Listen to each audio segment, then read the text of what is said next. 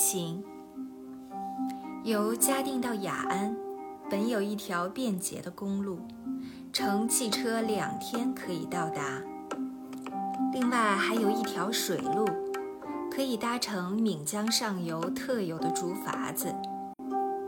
所谓竹筏子，就是将数百支长竹竿绑在一起，编成竹排，后面加一只舵，左右两边有几个人连划带撑。遇到浅滩或者逆流，这些人就会一起上岸，用力牵挽，等过了浅滩，再跳回竹筏子上，撑筏顺流而下。但这次我是要走嘉江至洪雅这条路，也就是所谓的小川北。小川北过去是闻名的匪区，因为地方偏僻，山岳横纵。加上人民生活困苦，难以谋生，于是便有人铤而走险，干起了拦路抢劫的勾当。这几年来已经比较平静了。我本是一个穷学生，没有什么好打劫的，但为了安全起见，我还是特意购买了几只麻包，将行李都套上一只麻包。人呢？则穿双草鞋，戴顶草帽，跟在行李后面步行。经过嘉江县城、木城镇，天黑以后才到了洪雅。洪雅城里的市政建设还不坏，虽然是晚上，街上仍然很热闹。街边排列着各式小吃摊子，灯火辉煌，顾客熙攘拥挤。我在街上找了一家清洁的旅馆，坐定以后，才想起由嘉定到洪雅一整天还没吃饭，刚准备到外面吃一顿便饭，忽然旅店老板悄悄地对我说：“前天县政府下了一道命令，禁止吃肉，说是为了纪念七七抗战，客人你千万不能吃肉啊。”我到洪雅的这天是六月三十日，距七月七日还有一个星期的时间，却被禁了肉食，想来实在可笑。回到旅馆后，抚摸着双腿，虽然有点酸痛，但觉得很安慰，因为我这天整整步行了六十七公里。洪雅距雅安有六十一公里，道路崎岖不平。人力车不能通行，只能以滑竿代步了。我在街上雇了两部滑竿，计划用一部抬行李，一部坐人，以便休息一下疲劳的双腿。可是抬滑竿的苦力都染上了很深的鸦片烟瘾，一拿到我付的定金，马上先去解决黑饭问题。等到这四人过足烟瘾回来，雨已经下得更大了。我只好穿上雨衣，带上雨笠，冒雨离开了洪雅城。出城还没走到十公里，就在一个小村子上打尖。一个抬滑竿的苦力得了我的五毛钱小费，就趁机溜了。只剩下三个人不能抬两部滑竿，我自己只能步行了。这一路到处河流纵横，这些河流多半是季节性的。夏季山洪爆发或遇上大雨倾盆时，低凹的地方就会积水成河，水并不深，但河面却是波涛汹涌。抬滑竿的人轻车熟路，知道哪里深哪里浅，哪里可以过河。由洪雅到雅安城，一共涉渡了大小河流十几条，也翻越了一座较高的山。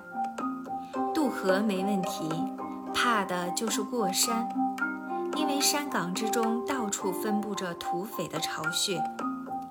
这一带的土匪分为两种，其中一种是客串型的，就是那些抬滑竿的和背货的苦力打劫客商。苦力之中，背货的苦力可以说是苦力中最苦的苦力，人称背被子。所谓背被子，就是身子背后背负着各种货物的苦力，有背茶叶、土布、渔业等土产，运到雅安去加工或销售的，其中多以茶叶为主。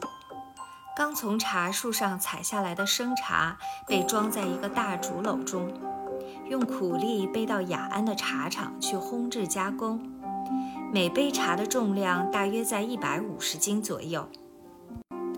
苦力手中拿着一根短棒，长途跋涉途中休息的时候，就把这根短棒支撑在茶杯子下面，矗立在道旁休息。有时因为过度的疲劳，站着都可以睡着。就这样休息几分钟后，将短棒抽出，再继续前进。从洪雅到雅安的途中，见到的这种茶杯子可以说是不计其数。看着这些当牛做马一般的苦力，让人心酸。幸运的是，我们平安地翻过了山岗，没有遇到打劫。到达雅安已是中午，正是盛夏的时候，天气酷热。我冒着似火的骄阳进入雅安城，直奔夏永昌茶行。老板夏先生曾在二十四军担任过要职，弃军从商已经多年。夏先生看上去约五十开外的年纪，体格魁梧。念完孙养斋先生的介绍信后，他就招待我在他的店中住下。我趁机询问关于进入西康的手续如何办理，并请他协助。他要我放心，一切由他代办。雅安城区并不大，横躺在两条河中间，周围群山环抱，从南到北只有一条街道，街的南端比较繁华。也就是雅安县的商业中心，各种商店、旅馆、饭店以及两家银行都在这条街上。另外还有电报局、邮局及一所警察局。平时街道上来来往往的人也不少，还有很多骡马驮着茶叶及土产。很多康藏的商人来到雅安采购货物的，使这里的市面非常活跃。小小的雅安城能如此的繁荣，有它特殊的原因。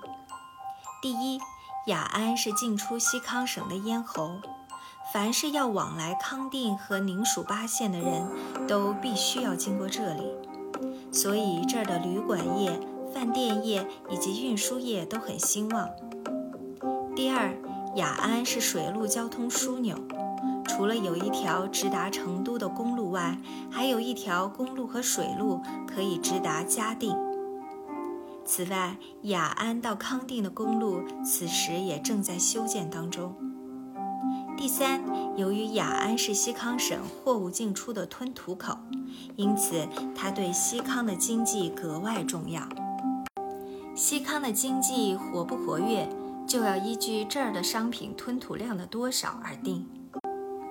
因为西康除宁蜀八县农产品外，全省没有任何工业，所有的日常用品都要由四川输入，其中川茶及布匹尤其是大宗。雅安人经营茶叶生意的，除夏永昌外，还有五六家之多，而且规模都很大。因为川茶是康藏老百姓日常生活必需品。而康藏地方政府、四川省政府每年征收茶税也是一笔很大的数字，这些税收都靠银金、雅安及小川西所产的茶叶。至于康藏输出的土产，如麝香、鹿茸、兽皮、虫草等各种药材及黄金等等，也经过雅安而运销各省。所以雅安虽小，实际上控制着西康省的经济命脉。雅安是茶叶加工的大本营，康藏所需要的茶叶都由这里输出到康藏各地。绝大多数康藏的老百姓虽没有到过汉地，不知道汉地的情形，但都知道打箭炉、康定又称卢城和雅安这两个地方，正是因为茶叶的关系。当时在雅安经营茶行的比从前多了好几家，这是因为川茶的色香味普遍受到广大康藏人民的喜爱。印度的东印度公司在很多年前就在印度和西兰种植茶叶，希望打入康藏的茶叶市场。可直到印度宣布独立，都始终不能与川茶竞争。因为川茶在康藏人民的生活中已经成了必不可少的用品，而且印度茶在色香味上都无法与川茶相比。雅安的几家大茶行，每天都有成千篓的生茶和上万块的熟茶砖输入输出，尤其在春夏两季的产茶期最红火。住在永昌茶行。我每天看他们不断地收购生茶，茶叶堆积得像小山一样，再将生茶摊开，先在阳光下暴晒，晒干后用筛米的筛子将泥土和杂质筛出，然后由女工剪出粗枝和杂叶，接着就开始进行煎炒烘蒸的程序，最后制成砖茶。每块茶砖打上字号及商标，用土黄纸包装，每包约十斤，用人力或牲口运到康定的分行中去销售。也有将生茶运到康定再进行加工的。大多数的康藏茶商因为气候和语言的关系，只到康定而不来雅安。大茶商每年到康定买一次茶。每次采购上千或上万坨的茶叶，每坨约五十斤，用生牛皮打包，接缝的地方用猪血涂抹，防止被雨水浸湿。外包牛皮晒干后，就用牦牛和骡马运往各地。每一个大茶商每次来康定时，都带有大批牲畜和夫役。每个夫役身上背着步枪或毛瑟枪，腰间还挎着一把腰刀，用来防盗。康藏地方人稀地广，政府的势力有限，商人只好想法子自己保护自己。我到雅安的当天正赶上大热天气，第二天天气突然转凉了。原来这里的气候多变，天晴就热。一下雨就凉。民间的谚语说：“清风雅雨汉迎金”，就是说汉源地方风大，雅安多雨，迎金少雨，所以常旱。天一转晴，我便立即抓住时机，请夏老板代雇一部滑竿。这次我特意嘱咐抬滑竿的人不允许抽鸦片。因为有了上次的教训，知道抽大烟的苦力，不但瘦弱无力，而且随时会逃跑。至于行李，就托付给新康合作社运输股代运到康定去。办妥一切，我辞谢了夏老板，直奔康定而去。